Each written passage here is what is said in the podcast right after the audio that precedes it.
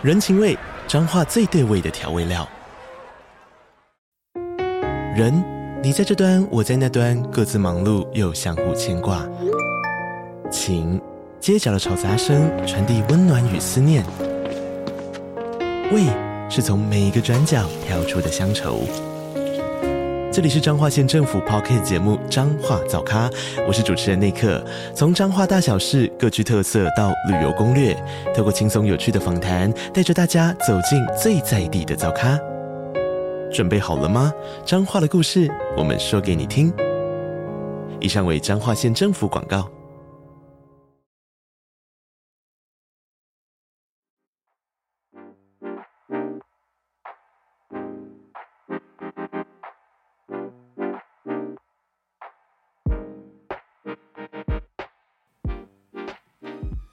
大家好，欢迎收听今天的 Holy Chat 聊什么鬼？我是 May，我是荣，这是一个带大家用声音看电影的 Podcast 频道。好，那我们频道呢，这一集开始进入了新的系列。没错，那我们今天要讲的这个系列呢，是鬼娃娃系列。嗯，对。那因为最近很多电影都是跟就是鬼娃娃相关，像比如说我们之前看过很多比较有名，比如说安娜贝尔啊、拿布拉姆啊，嗯，它是像是日本的鬼娃娃，这些都有很多的传说。对对，所以我们接下来的系列呢，会向大家介绍一下，就是欧美啊、日本的各种鬼娃娃。嗯，嗯，但好像台湾就比较没有什么鬼娃娃这件事情。台湾的鬼娃娃好像比较少哎、欸，我不确定鬼娃娃吗？台湾印印象中应该是没有，台湾的应该都是养小鬼或一些雕像啊，对对对，对，所以台湾比较少鬼娃娃的传说。再加上说，我们大家小时候玩的娃娃应该都是就是外国的娃娃，比如说像芭比娃娃，嗯，对，然后或者一些卡通娃娃应该都是外国的，好像比较少是属于台湾自己传统的娃娃。对，但你不觉得小时候玩的娃娃现在看都蛮可怕的吗？其实我小时候不喜欢玩娃娃哦，真的吗？我就连小时候都超级讨厌芭比娃娃，所以我小时候玩芭比娃娃的方式，可能小女孩都是穿衣服梳头发，我会肢解它，好可怕！我小时候会肢解芭比娃娃，但我小时候就是因为可能前一阵子就是迪士尼想要强调说他们是一个多元性别或是多元共融的。一一一个卡通，所以他们的芭比娃娃就会出很多不同的版本，比如说有白人的啦，也有黑人的。嗯，然后那时候不是花木兰刚出来的时候，就是我也买了一个花木兰的芭比娃娃。我真的没有听过花木兰的芭比娃娃哎，哎，它很好笑，它它就是一样可以就是把衣服都脱掉，但就是你会发现它的身体的颜色就是皮肤黄皮肤，就跟我们一样，就是亚洲人的感觉，嗯、但它脸就是涂那个白色的颜料。哎呦，就他那时候要进京的时候，不是要涂那个白色的颜料对对对。然后我记得那时候我还会帮他洗头发，因为他那就是黑色的长发，你就会帮他洗头发，帮他梳头发。我记得芭比娃娃的头发发质都超差的，就是很很烂啊，就感觉你要润丝要润个十遍才有。你还帮他润丝？没有啦，我没有帮他润丝，但就是我会帮他洗头发，帮他吹头发这样子。哇塞！所以你小时候是有经历过玩芭比娃娃的时期？对，就是除了芭比娃娃之外，还有很多啊。在更、嗯、更久以前，就是我们还有玩过那个纸娃娃。就是美少女战士那时期，是平面的那种，对对对对，美少女战士那时期就是可以帮她换很多不同的衣服。对对对，对啊、我连纸娃娃好像都没有经历过、真的假的？对。但但我朋友之前就说，他小时候在玩纸娃娃的时候，就是有发生一件就是比较不可思议的事情，嗯，就是因为纸娃娃都是平面的嘛，所以就是你每天都可以帮他换新的衣服上去，对。所以他就记得他那时候就是也有有一个抽屉，就是。全部都是收他的纸娃娃，然后还有纸娃娃的衣服，嗯、然后他就帮他，就是每天都会帮他换衣服，之后就会乖乖就把它放回那个抽屉里面。嗯、然后他就说他有一天半夜起来就是要喝水的时候，他就觉得好像抽屉有声音，嗯，所以他就是眼睛蒙蒙就往抽屉那边一看，他就发现他的纸娃娃飘在空中。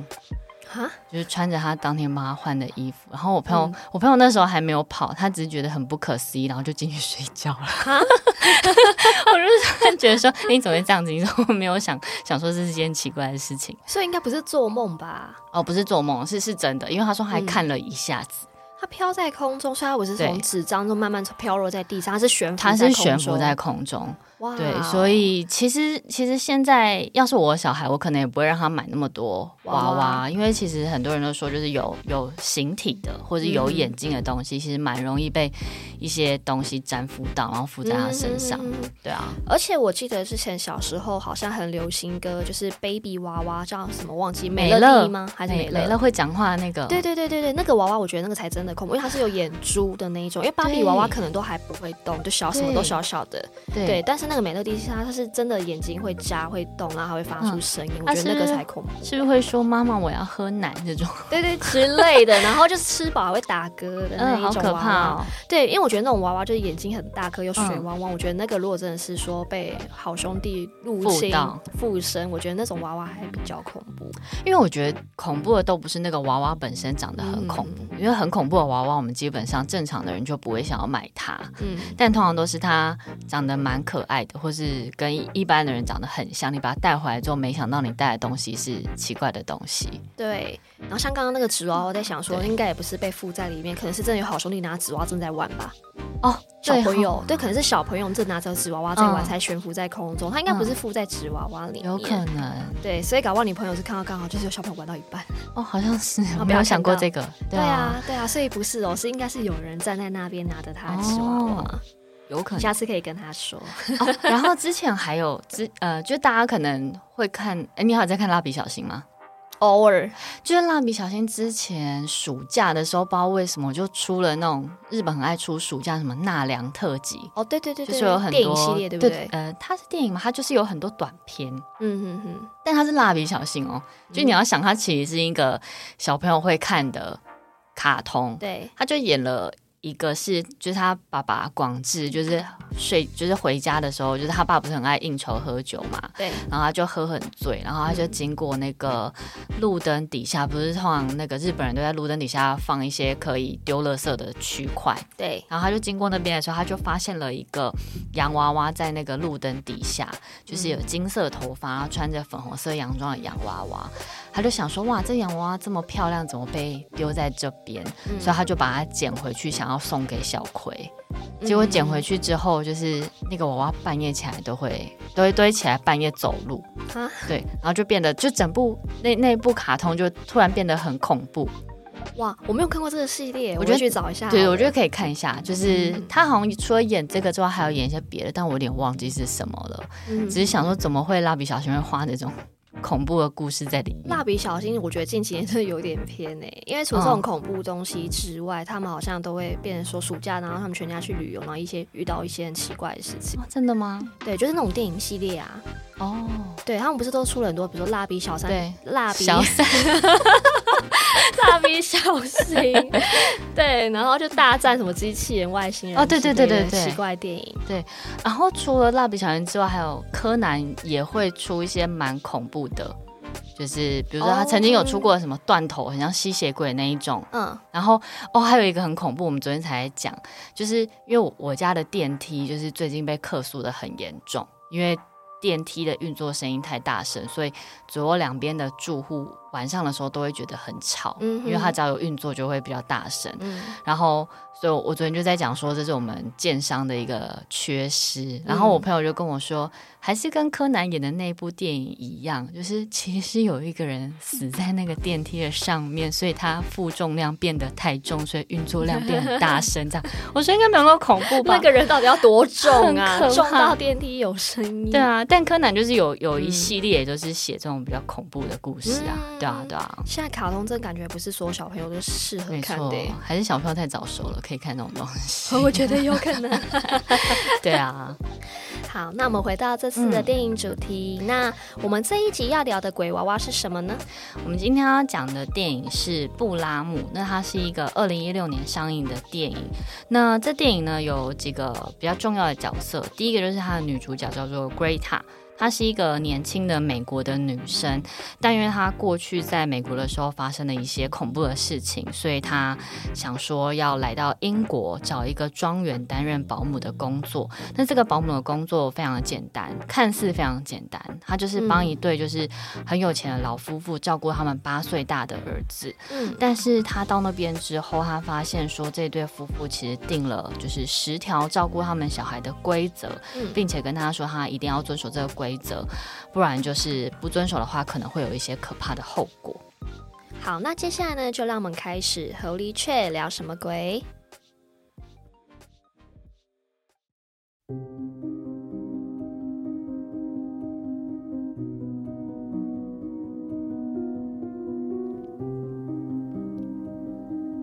这天，一辆黑色的车子不断的往深山里开去。车子里载的是一名年轻的美国女子 Greta。前阵子的她因为前夫的暴力行为，丧失了她尚未出生的孩子。悲痛欲绝的她，为了逃离过去的生活，在网络上接下了夏尔夫妇的保姆工作。工作的内容是必须在他们出远门的期间，好好照顾他们的孩子。心想，或许这时候照顾小孩的工作是个很好转移注意力的方法。此时，车子停在了一栋典雅的古宅门口，夏尔夫妻热情地出来迎接他。他将靴子脱下后放在玄关，并跟着夫妻俩走遍房子的各个角落，并说着这栋古宅要很细心的照顾，不可以有任何脏东西，像是老鼠。结束一楼的参观后，经过玄关，Greta 发现原本放在玄关的鞋子不见了。夏尔夫妇微笑着说：“一定是 Brahms 调皮的把鞋子藏起来了，这孩子真的非常的调皮。”边说边带着 Greta 上楼，而在楼梯的转角处有一幅非常大的画，画里面是夏尔夫妇以及一位小男孩，他有着一双深邃的眼睛以及可爱的嘴巴。Greta 心想，这一定是接下来要照顾的可爱男孩吧。夏尔夫人接着带他进到了一间房间，她说这是 Brahms 的房间。圭塔环顾了一下房间四周。发现一个小孩也没有，只有一个娃娃坐在摇椅上。这个娃娃的脸色非常的苍白，留着整齐干净的头发，穿着绅士的打扮，和刚刚画里面的小男孩非常的相像。夏尔夫人急忙的介绍：“这是我的儿子 Brahms。”同时将他从椅子上面抱起。他双手环抱的姿势，就像手上真的是一个八岁大的小孩。Greta 觉得眼前的景象不可思议到无法置信，而夏尔夫人仓促地跟 Greta 说：“接下来每天早上都要叫 Brahms 起床，帮他换衣服、准备早餐，而下午是他的读书时间，还有音乐课。晚上睡觉前记得给他一个吻，让他好好入睡。”这天晚上，夏尔夫妻邀请 Greta 一同晚餐，并且带他走过刚刚所有的行程，让他可以将 b r o n s 照顾得很好。夏尔夫人还严肃地说着，之前有很多保姆都被 b r o n s 拒绝了，请他一定要仔细照顾。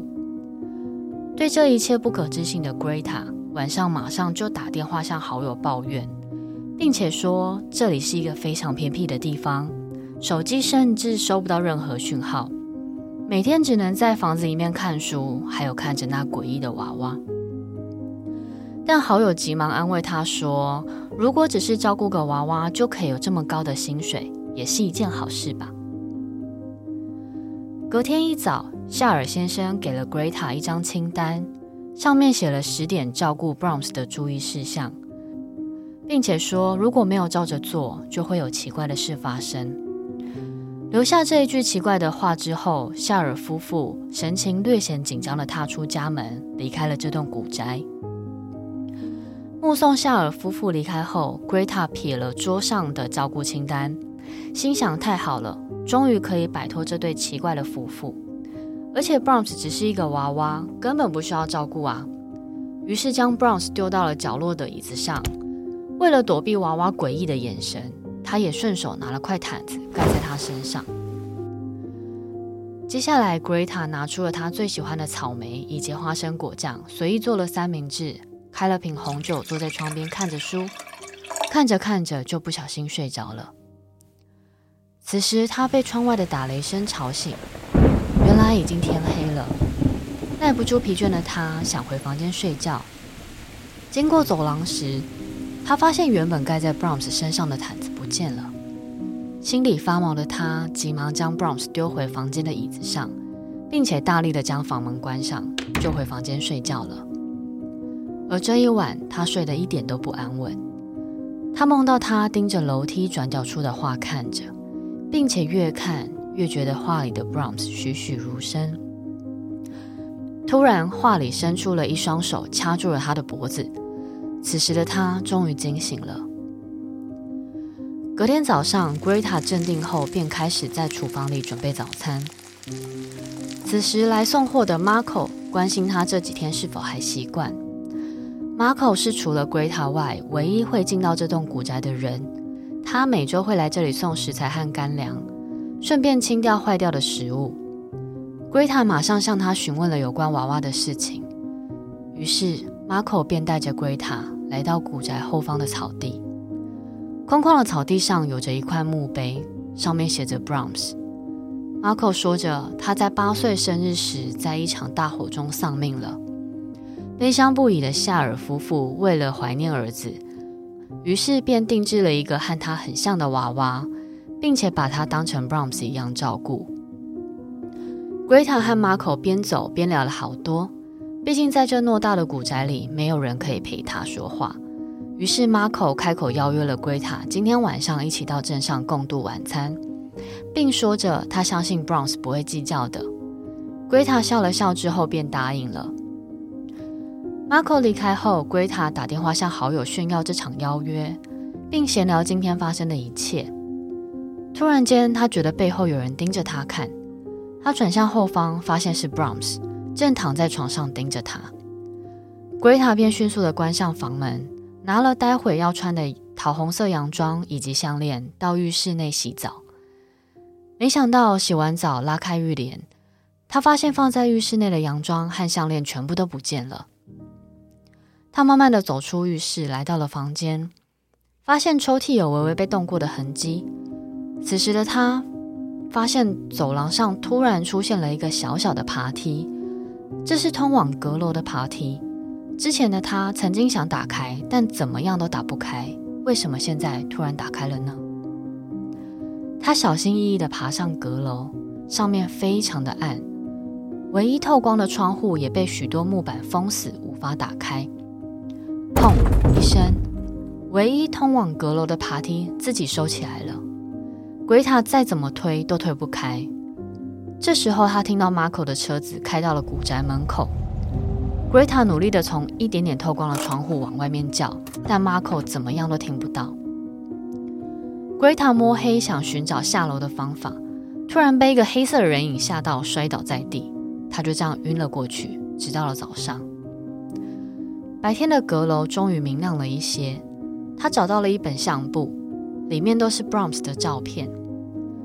这时的 Brahms 是个活生生的小男孩。但和其他小孩不一样的地方是，每张照片的他脸上都没有笑容，都是满脸忧愁的看着镜头。在他身旁，时不时有着一个金发的可爱女生。唰！此时，原本怎么都打不开的爬梯居然自己打开了。下楼换了衣服后，Greta 若有所思的走在走廊上，还在纳闷昨晚发生的一切时，他经过 Brahms 的房间。Brahms 还是用一样的姿势、一样的眼神看着他。这股诡异的气氛快要把 Greta 逼疯。Marco 因为前天晚上没有看到 Greta，于是白天马上就来找他。而见到 Marco 的 Greta 就像遇到救星一般，跟他叙述昨天晚上发生的一切，并不断地说他觉得这个房子里面其实还有其他人的存在。就在他们边打撞球时，Greta 问说：“Brahms 是一个怎么样的孩子啊？”Marco 说：“他曾经有一次来这边送货，他看到夏尔夫人在房间里和 Brahms 坐在一堆礼物旁边，他才想到，原来那天是 Brahms 的生日。但另一边，夏尔先生却非常惆怅地喝着酒，看起来心事重重。于是 Marco 便和夏尔先生聊了起来。” Marco 和 Greta 一样，对 Brahms 充满了好奇，于是就问了夏尔先生：“Brahms 是个怎么样的小孩？”没想到夏尔先生只回答了两个字：“古怪。”到底会有哪样子的父亲会这样说自己的小孩呢？还是这个孩子的个性真的是超越了这对夫妻的可控范围？隔天，Greta 被吵杂的脚步声吵醒，他从门缝下方看到有人走动的身影。他小心翼翼地把房门打开，在门口什么人都没有，在地上的是他第一天进来就消失的靴子。神经越来越紧绷的他，慢慢地走出房门。当他走到 Bronze 房间时，他发现散落一地的纸张、书本，而 Bronze 直挺挺地坐在床边，身边正是夏尔先生出门前列出的十点规则，似乎是在提醒 Greta 要好好遵照规则。Greta 赫然发现，那十点规则里包含了不要留下 Bronze 一个人，不要将毯子盖在 Bronze 身上，睡前要在额头上亲吻等等。他才想起来，上述这些事情，过去几天他没有做到的时候，都会发生一些怪事。害怕的他迅速地躲回房间，并把门反锁。此时，房内的电话铃声响起了。Greta 害怕的接起电话。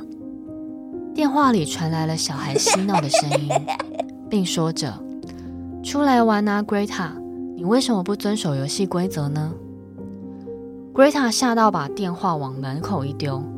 这时，他发现门缝下方有人走动的影子，并且有东西被推到了门口。接下来，一个小男孩的声音说着：“我保证我会乖乖听话，这是你的最爱。”Greta 打开了房门。发现房门口放着他最喜欢的草莓花生吐司，Greta 有一种恍然大悟的感觉，欣喜若狂的笑着。他觉得其实 Bronze 是活着的。之前只要不遵守规则，Bronze 就会像小孩一样恶作剧。他心想，或许这是上天赐给他的礼物，让他无缘的孩子可以回来陪他。于是接下来的每一天，Greta 早上都会帮 Bronze 换上新衣服。陪他吃早餐，读书给他听，甚至是带他去外面走走，就像是照顾一般的小孩。过几天之后，Marco 一如往常的来送货，Greta 兴奋的跟他说，他发现 Bronze 是活着的。当然，Marco 觉得他疯了，于是不甘心的 Greta 将 Bronze 抱到了房间地上，并且在地上用粉笔描出了 Bronze 的身形，兴奋地冲回房间，把门关上。并对着门外说着：“准备好了吗？”打开门后，Marco 不敢置信地看着房内，因为 Bronze 从地上消失了。他开始慢慢相信 Greta 所说的话是真的。Greta 说出之前的他如何遭到前夫的家暴，如何丧失他腹中的孩子，并说他觉得这一切都是 Bronze 引领他来这边，是 Bronze 选择了他。这天晚上，Marco 留下来过夜陪伴 Greta。他看着 Greta 哄 Bronze 入睡，房门关上后，开始享受属于两人的时光。当他们聊得正开心的时候，突然一楼传来了非常大声的音乐声。他们两个急忙下楼，发现唱片机自己打开了。坐在唱片机旁边的是 Bronze，似乎是在对 Marco 说：“这里不是你能留下来的地方。” Greta 才想起来，游戏规则里面有一条是不能有访客。经过这一段诡异的情节，Marco 说：“今天晚上 Greta 还是进城过夜比较好，这里并不安全。” Marco 虽然觉得这一切不可思议，但他却感觉到了威胁性和恐惧感。但 Greta 坚定地说：“他绝对不会离开 Bronze。” Marco 才说道：“镇上其实有一个奇怪的谣言。”之前都会有个小女孩来这里找 Bronze 玩，但就在 Bronze 八岁生日那天后，小女孩就没回过家了。于是警察想传唤夏尔夫妇以及 Bronze，没想到就在同一天，Bronze 就被大火烧死了。杀死小女孩的凶手至今都尚未找到。Greta 才隐约想起，原本在阁楼里的相片里面有个穿着桃红色洋装的小女孩和 Bronze 的合照。这一段对话从厨房的通风口传到了二楼 Bronze 的房间中，他似乎看得到、听得到、感受得到屋子里的一切，虽然他只是一个娃娃。隔天，Greta 依旧遵照着游戏规则陪着 Bronze，但房间里突然传来了撞球声，是 Greta 的前夫 Kyle。他说他实在是太想他了，想来把他带回家。这一幕刚好被 Marco 撞见，假装镇定的他打了招呼后便离开了。但 Marco 不是真的离开，而是守在门外，想说如果晚上发生什么暴力事件，他可以赶快冲进去救 Greta。到了晚上 Greta 和 Kyle 两人吃饭有一搭没一搭的，Kyle 甚至时不时开 Brahms 的玩笑，说这份工作实在是太好笑了，最后还语带威胁的说他永远不会离开他，不管他躲去哪里都会把他找出来。Greta 非常气愤的带着 Brahms 上楼睡觉，而今天 Greta 就睡在 Brahms 隔壁，他悄悄的在 Brahms 耳边说：“我绝对不会离开你的，但我需要你的帮忙。”不久后，他就睡着了。到了深夜，睡在撞球间的 Kyle 被滴在脸上的液体吓醒，他以为是一般的漏水，但没想到抬头一看，是一只死老鼠挂在他头上的天花板。刚刚滴在他脸上的是死老鼠的血，旁边的窗户也用血迹写着“滚出去”。Kyle 马上生气的大喊 Greta 的名字。并质问他这一切是不是他做的。Greta 马上说是 Brahms。听到吵闹声的 Marco 马上破门而入，听到他们两个人正在争论 Brahms 做的好事。一气之下，Kyle 从 Greta 手上把 Brahms 抢来，并且用力的摔在地上，陶瓷娃娃马上碎成一片。就在此时，屋内开始传来奇怪的声响，似乎是从墙壁里面传来的。Kyle 为了要确认声音是什么，于是将自己的耳朵靠向了墙壁。砰的一声，墙壁里突然伸出了一只手，有个巨大的男子从墙壁里爬出来。他的脸上戴着和 Brahms 相似的面具，他一手把凯尔压倒在地，一手抓起了散落的陶瓷碎片，便往凯尔的脖子上插了下去。凯尔当场身亡。见到这一幕的 Greta 和 Marco 转身就逃，他们逃到了主卧后，发现窗户都被锁死了，无法往外逃。但没想到 Greta 在衣柜后面发现了一个秘密通道，他们便往里面跑去。而这个通道非常的窄，只能一个人通过，并且往外看去，可以看到房子里的每个角落。原来这个通道是建在墙壁里面。他们跑着跑着。便来到了一个房间，这是刚刚那名男子住的地方。Greta 看到了床上有个娃娃，身上穿着他找不到的桃红色洋装以及项链。这时他才发现，原来他一直都被监视着。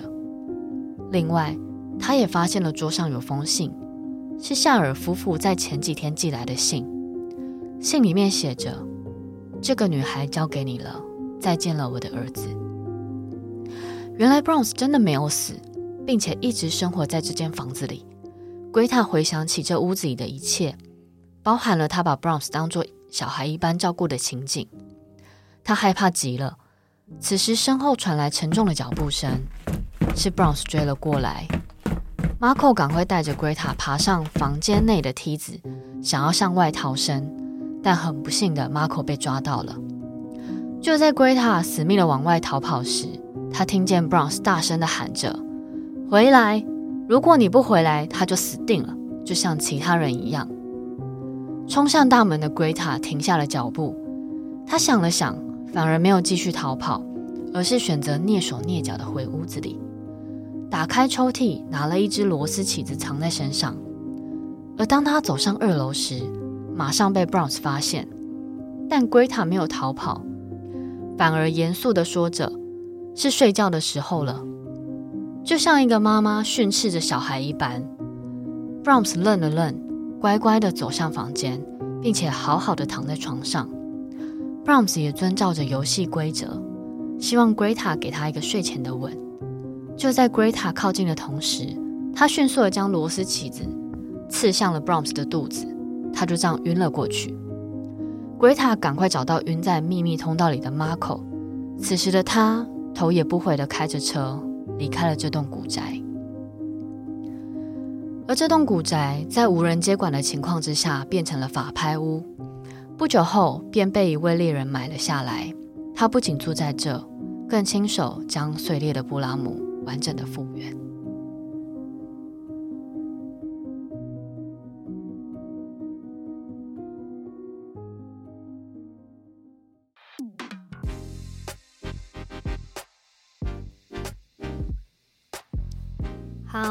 我们的故事结束了。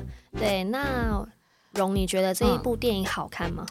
我、嗯、我觉得，呃，那时候我在看之前，我是真的觉得是鬼娃娃。嗯，对。但看完之后，发现他其实是一个真的人。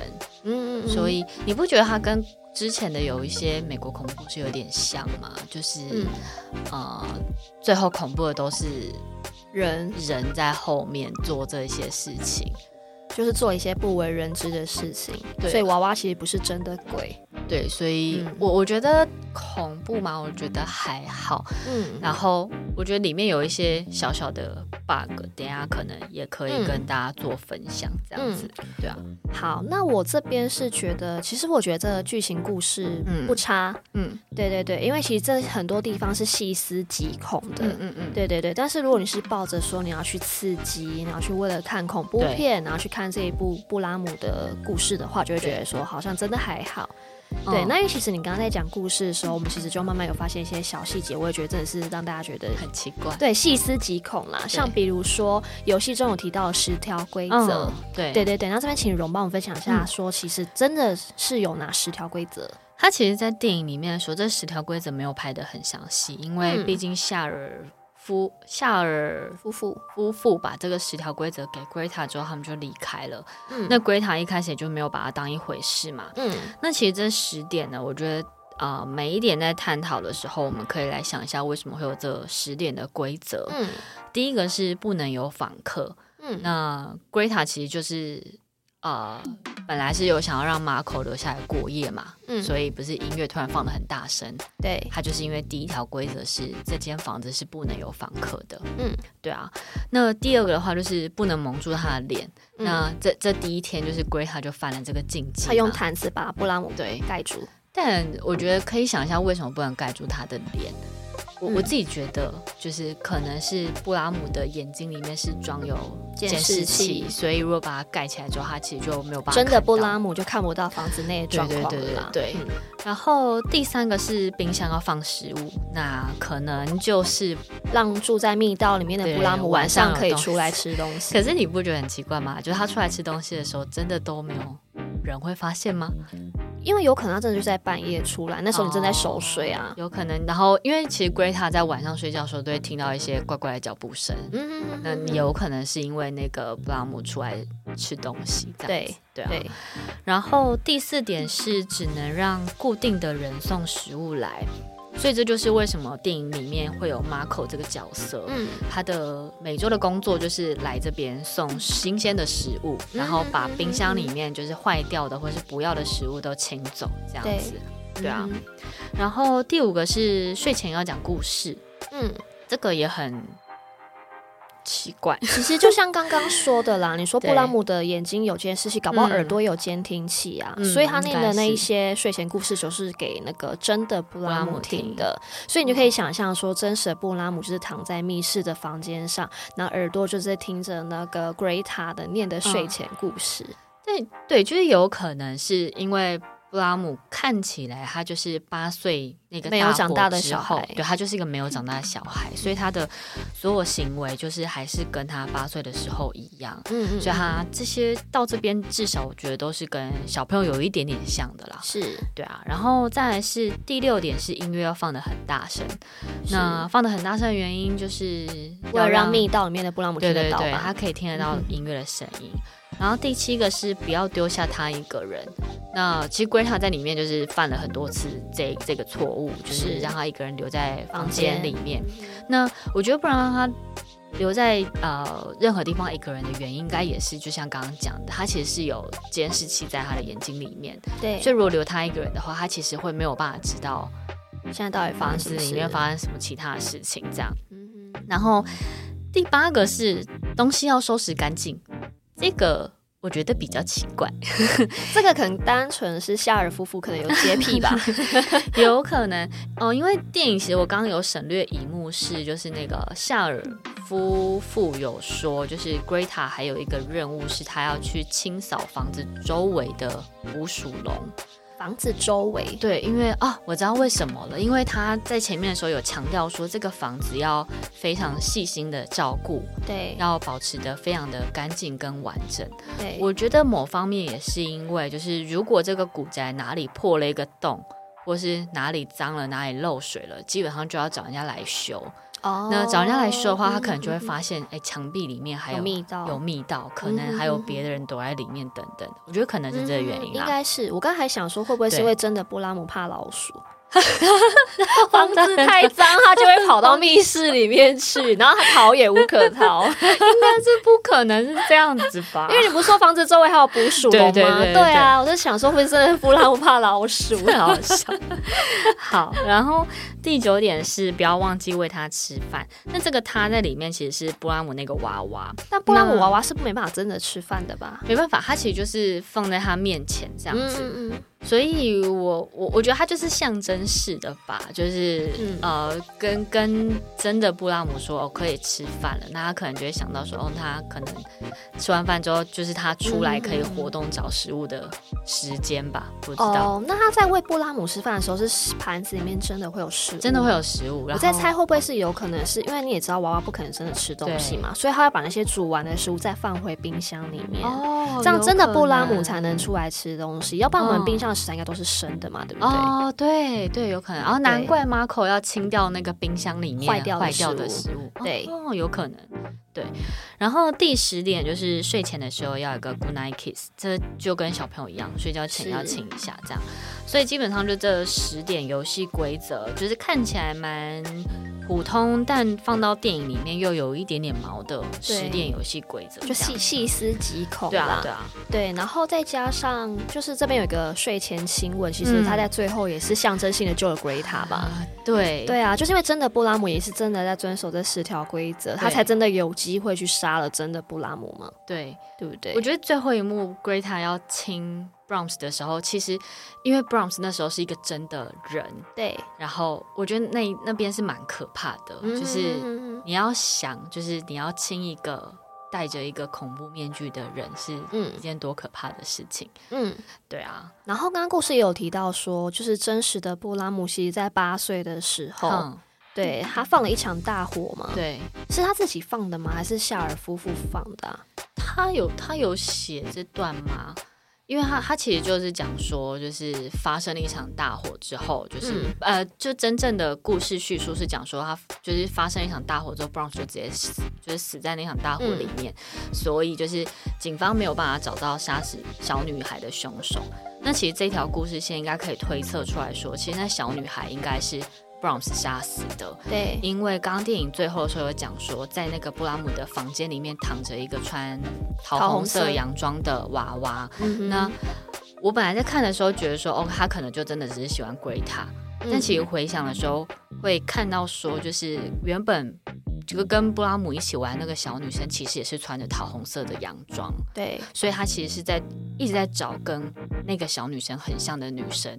所以应该是说，八岁的布拉姆搞不好是喜欢那个小女孩，但小女孩可能做什么事，比如说我讨厌你，走开之类的。对，所以布拉姆一气之下就把她给杀掉了。然后夏尔夫妇当然是为了要拯救儿子，要隐瞒这件事情嘛。嗯、所以我在想说，那场火会不会是夏尔夫妇为了毁尸灭迹放的火？就没想到就是不小心把儿子也烧伤了。有可。能对，那因为如果他不这样做，嗯、儿子就变成杀人凶手啦。那你有没有想过，其实，在可能大火里面找到的尸体，可能是那小女孩的尸体？我觉得不太可能呢、欸，因为不，嗯、因为大家都是做那个叫验尸吧，嗯嗯对啊，因为一验就知道是男孩还是女孩啦。哦，因为想问布拉姆的那个坟墓里面到底有没有东西？搞不好没有哦，而且你想，夏尔夫妇后来还做了一个很像儿子的陶瓷娃娃，但是明明知道儿子没有死，他到底为什么要做这个娃娃？而且其实那个夏尔夫妇最后是有点带着。恐惧的离开了那一栋房子。其实他们，嗯、我觉得某方面他们很想要摆脱这一切，但他们又放不下还活着的儿子。是，所以他后来就寄给儿子一封信嘛，对啊对啊，就是说这个女孩交给你，就是指 Greta 嘛。对对对。所以 Greta 其实来的时候不是保姆，她是直接被当做媳妇在应征来的。应征媳妇，好好笑。对啊，就直接帮儿子选亲，然后刚好儿子可能也觉得这个女孩不错。对。对，然后又喜欢穿桃红色洋装，对，跟他八岁的遇见的女孩一样。对，但我觉得这部片我我自己觉得最最奇怪的地方，我觉得可能没有处理到非常好的地方，就是他的那个剧情转折点，我非常我觉得非常的怪。嗯，就是那个 Greta 就是看到了布拉姆，就是对他示好，他不是做了草莓花生三明治给他，对他最爱，嗯、然后他就。接受了这一切，他就哦，对我那时候也觉得很突兀，怎么会面对一个这么奇怪的事情，人家送给你爱吃的食物，然后你就接受了？对啊，而且怎么想都觉得娃娃不可能是活着的，是要怎么想都应该觉得说有个奇怪的人会动那个娃娃才对，对，所以就觉得女主角的心态转变太快，而且怎么会这么理所当然觉得这件事情是自然的？对啊，他就。可他就他呃，感觉剧情是要交代说，因为他丧子之痛，所以他想要把、哦、所以把那个心情转移在了布拉姆身上，觉得布拉姆的娃娃好像就是真的小孩，弥补了他的内心的缺失。怎么想都觉得很可怕啊。我在想，可能是因为压力创伤吧。因为其实到了故事最后，你有提到说，这间这栋房子就是在那个 Greta 把布拉姆真的布拉姆捅死之后，嗯、那后来就是有一个猎人就是接手了这一间房子嘛，又把娃娃给拼了回去。嗯，嗯，嗯，对。那后来其实还有第二集，对不对？对对对对。那第二集后来住进来的一对一个一家三口，嗯，对，一家三口。对，其中的老婆跟小孩也是因为在之前的旧家有遇到了，比如说小偷进到房子袭击他们，有了压力创伤，嗯，对，所以他们也是因为压力创伤住进来这间房子，然后让就是娃娃有机可乘，嗯，那那那我们可以顺势讲一下，稍微讲一下第二集。对，因为其实布拉姆还有第二集。对，然后第二集的话，就是真的是有鬼在娃娃身上，就是真的布拉姆可能真的被 Greta 捅死之后，他真的就附在了那个陶瓷娃娃身上，对，对不对？这这个电影其实没有演到，是我们两个觉得说可能是长这个样子，因为最后那个布拉姆的娃娃还是碎掉了，然后就露出了就是被火烧伤的脸，所以我们觉得可能是。死掉的布拉姆附身在这个娃娃身上。嗯，那你要不要顺便就是把第二集故事就是简单的带大家好一次？反正第二集就是有呃一家三口，就是呃因为。一样，就是原本的生活发生一些巨大的变化，就像刚刚讲，就是强盗夺门而入，所以让妈妈跟小孩有了创伤症候群，然后那个小孩也因为这样子，所以讲不出话，他就有语言障碍，嗯、所以他所有的呃肢体行动或者想要表达的东西，都是用写的方式给他妈妈看到。嗯、那爸爸为了要让就是整个生活可以再更清幽完整一点点，所以他们就带他。他们到了这栋古宅生活，他就买了这栋古宅。嗯，然后买了这栋古宅之后呢，就是这个小男孩，就是某一天就听到了有一个神秘的声音，就是呼唤他，叫他去后院，就是挖，就是找有有一个地方，就是空地挖出来，对对，挖出来了布拉姆这样子，就是第一集跟第一集长得一模一样的陶瓷娃娃。嗯、那呃，挖出来之后，他就。觉得说，哎，这是一个可以陪伴他的一个娃娃，这样子，嗯、哼哼，所以他就是理当就是把娃娃放到房子里面。但就是放到房子里面的时候，就开始发生一些奇怪的事情。对，反正就是，呃，第二集比较像是布拉姆怎么样透过一些，就是让这个小男孩做一些仪式，让他去复活，变成一个真实的人。那里面就有提到一些奇怪的。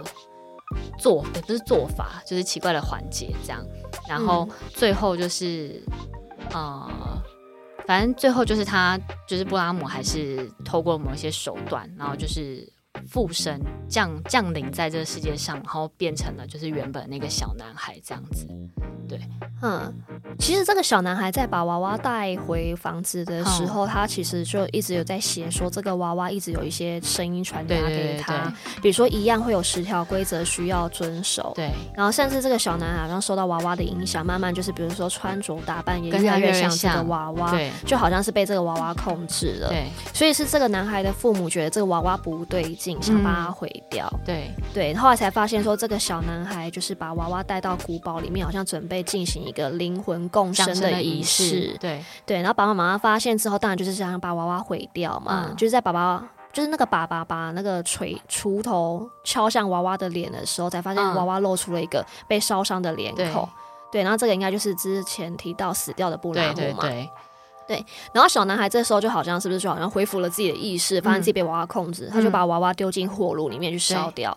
然后爸爸妈妈就以为说，哦，小男孩终于恢复正常了。殊不知，就是小男孩把娃娃丢到火炉里面烧掉，其实这是灵魂共生仪式的最后一个步骤。嗯，对，所以其实就代表在电影的最后，真的布拉姆就是真的就是跟这个小男孩就灵魂共生了。嗯，因为他其实，在电影最后一幕的时候，就是有拍到那个小男孩。戴起了跟布拉姆一样的面具，面具，所以其实魔方就是在讲说，这布拉姆就是降生在这个小男孩身上。是、嗯、对，这其实跟我们之前讲那个中邪有点像，就是最后舒仪，对，舒仪看起来好像是正常的舒仪，但其实附身在他身上的是李李妍，对啊，所以我觉得，呃，看起来好像是一个正常人的情况之下，我觉得这些鬼魂可能也会。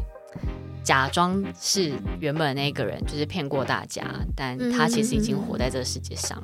对，对啊。然后，因为在中国有一个说法叫夺舍。嗯，对，夺舍其实就是指鬼魂，就是占领一个活人的身体。嗯，对，所以这样看起来就是欧美啊，还是中国或台湾，其实都有这样子的说法。对，对，就死去的人很想要再次活在这世界上，那就是去占领你的身体，代替你活在这个世界上，这样子。嗯嗯。然后，其实不管是第一集还是第二集，他们其实都有在贯穿同一个理念，是说，就是其实每个人怕的东西都不是鬼本身，而是寂寞跟。孤单，包含像第一集讲到的 Greta，因为失去孩子，失去孩子，然后呃，她的前夫 Kyle 也是因为想要跟 Greta 永远在一起，对，然后甚至是夏尔夫妇也。呃，害怕孤单，很想要他儿子陪伴他们，然后最后当然就是 Brahms，嗯，永远都希望有一个他心目中那个最喜欢的小女孩陪着他。嗯，所以这里面其实都一直在讲孤单跟寂寞这件事情，才是整部电影最可怕的一个地方。嗯哼哼，对啊，就最恐怖的还是人性这样子啦。对，好，那其实这样子的鬼娃娃在世界各地其实还是有很多的传说。嗯，那除了电影以外，其实世界各地像。比如说，我看一下，我们那时候，比如说像英国啊、美国，我们都找了很多的案例。对，对，那这边先请荣帮我们，分享一下有一个脱音的翻版，也就是这部电影一个翻版的小故事。嗯其实就是大家会发现说，就是娃娃是这一部戏的最经典的一个呃一一个一个一个元素，所以嗯、呃，我们之前有看到说有一个摄影师叫做 James，那他常常会在他的社群媒体上面分享说他去各种不同的老屋去探险，所以他有非常多的粉丝在关注他探险的一些内容。那可能在这电影上映之前呢，他就分享过他在西班牙的塞尔维亚有发现了一。栋废弃的古宅，那这个古宅里面就是有一千多个娃娃在里面。那我去看一下那个照片，那个娃娃就是我们刚刚前面谈到，就是跟美乐很像的那一种，就是金发，然后大眼睛，跟穿洋装的一些娃娃这样。那因为有一千多个塞在那古宅里面，所以它的画面看起来非常的诡异。嗯，那就是附近的邻居也都不敢靠近。然后当地其实就有一个居民有跟 James 说。就这栋古宅里面本来有住着一个独居的女子，那这个女子因为失去了她的两个孩子，所以她就开始不断的囤积娃娃，并且就跟夏尔夫妇一样，她会在家里照顾这些娃娃，跟娃娃讲话。那在二零一七年的时候，这个呃屋主就去世了，但是屋子里面有一千多个娃娃，就是没有人可以处理，然后。呃，因为当地的居民都认为，觉得说这栋房子还有娃娃都被诅咒，所以就是没有人敢靠近这栋房子。那也有人谣传说，只要有外来者去移动娃娃，或是从屋子里面拿走任何物品的话，就会被诅咒到死。所以因为这样子，这个房子就是维持原样都不动的放在那边。嗯、对啊，这感觉跟那个墨西哥的娃娃岛很像，对对对对对对，一样是有个老人在岛上就收集各种很多的娃娃。对，嗯嗯，好，这是感觉是一个。感情的寄托，对啊，对啊，对，好像也是属于人性比较多，嗯、对对。然后我们接下来还有做一些资料，是像比如说英国的 BBC，它有一个古董拍卖的比赛节目，对，叫 Bargain Hunt。那它就是在那个时候曾经有出现过一个让人家就是很不寒而栗的一个文物。那这个文物呢，其实是一个诺丁汉的闹鬼博物馆的馆长，他叫 Williamson，他就带了很多件的文物去做拍卖。那那些文物都很奇怪。哦，那些文物其实就是各种的维多利亚时代的一个恐怖娃娃。嗯，那维多利亚的恐怖娃娃其实有一个共通的特性是，他们的身上都会有一些就是死去的亲人的遗物，或者是一些头发，嗯，在那个娃娃身上，比如说那娃娃头发可能是比如说死去亲人的头发。对，好，那其中有一个维多利亚娃娃比较年轻。它可以追溯到，它的年轻是指外表，就是外表是一个很年轻的娃娃。它可以追溯到是一九二零年代美国德州的一个叫 George 的人偶。对，然后有一个鉴定专家，他就感到很不舒服，他就是详细的去做了鉴定之后，才发现这个 George 的人偶娃娃，他的头发还有眼睛，都是来自就是过去已经死掉的主人。对对，所以代表说他的头发跟他眼睛都是过去主人的。身上的某个部分，没错，对，所以就变成说，在那时候各种时期，在拥有这个 George 娃娃的一些人们，嗯、他们都会觉得不时的会感到头痛啊，眼睛痛，对啊，对，因为有一种说法是说，因为这个 George 娃娃想要他们的眼睛跟头发，嗯、所以才会头痛、眼睛痛。这个娃娃就是，呃，最后我们也可以放到线动给大家看，因为这娃娃跟那个会杀人的那个叫什么娃娃？恰吉，恰吉，他跟恰吉其实长得有点像，但他的眼睛看起来是跟，因为恰吉眼睛，因为他是娃娃，所以看起来都小小的。对，但是因为这个 George 这个乔治人偶，他的眼睛非常大，就跟一般人的眼睛大，就真的是人的眼珠吗？对，所以看到这边的时候，就觉得说，哎，如果他是真的原本拥有他主人的眼睛的话，这到底是谁把主人的眼睛拿出来的？对，对吧？对，没错，而且眼睛不会腐烂吗？这是我觉得很疑惑的事情。对啊，然后另外还有一个是新加坡的蒙眼娃娃也蛮有名的。那这个的发生是在二零一四年，有一个网友他就是在新加坡那边有上传了一组很奇怪的照片。嗯、那这个照片的拍摄地点呢是在新加坡的后港镇，然后有一个人行道的树下。那这个网友他就发现了一只粉红色穿着蕾丝洋装的娃娃放在那边。但让这个网友感到很诡异的是，是这个洋娃娃的脸上用一个白色的布条蒙住眼睛，然后布条上。就是用阿拉伯文写着，就是 Bismillah 这句话其实是阿拉伯文，那它的意思就是以神之名。嗯，对。然后呢，因为当个网友就觉得很诡异嘛，就是把照片放在了那个网络上，然后甚至就是有网友就说，那这个应该是这个娃娃有带有一个诅咒。对，然后呢，这个娃娃诅咒就是一直跟随着，就是你如果把娃娃的布条把它揭开，那这个诅咒就一直跟着这个你把布条揭开的人。嗯，然后甚至有人在网络上就是会谣言说，其实这只娃娃的脸会被蒙上布条是有原因的。嗯，对，然后就是如果你们有个笨蛋把这个布条解开之后呢，让这个娃娃很不开心的话，那他就是会直接就是让这个人 对发生不好的事情。对，然后这个娃娃听说在隔一天就好像也不见被人家抱走。走了，对，然后所以大家都说，现在就是这个恶灵已经在新加坡的，比如说某个人的身上，然后现在就是轮到谁了，这样，嗯、对，造成一点点人心惶惶的感觉。可是这个娃娃，因为我们俩都有看到那个娃娃照片本人嘛，是，到底谁会把它捡走啊？很奇怪，对不对？对，因为它真的看起来很可怕。我在想说，会不会是因为他拿掉布条之后，他可能就是一个正常的娃娃？你不知道。嘿，对，因为你绑上那个布条，它那个 Bismillah 就是以神之名，感觉就是一个封印嘛。对对，所以也许在那个封印被拿下来之后，它就是一个正常娃娃，你不觉得他很奇怪？所以它被人家抱走。也许现在正放在某一家店里面，比如正在展示。哦，好，有可能，也有可能。嗯，对。然后这个照片我们也会把它放上 IG 让大家分享，搞不好你家有这只娃娃，好可怕哦，好可怕。对啊。好好的，那我们今天分享了很多鬼娃娃的故事，嗯、还有以及电影的一些后续发展跟剧情。那相信大家都听得非常的过瘾。嗯、那在下一集呢，我们一样会带给带带给大家就是各国不同的鬼娃娃的系列电影故事。但我我们的鬼娃娃系列好像不是从大家比较熟知的几个娃娃开始讲。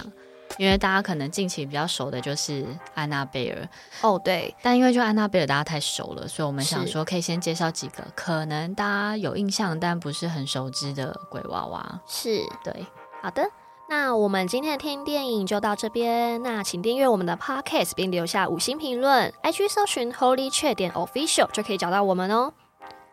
Holy Chat 聊什么鬼？我们下次见，拜拜。拜拜。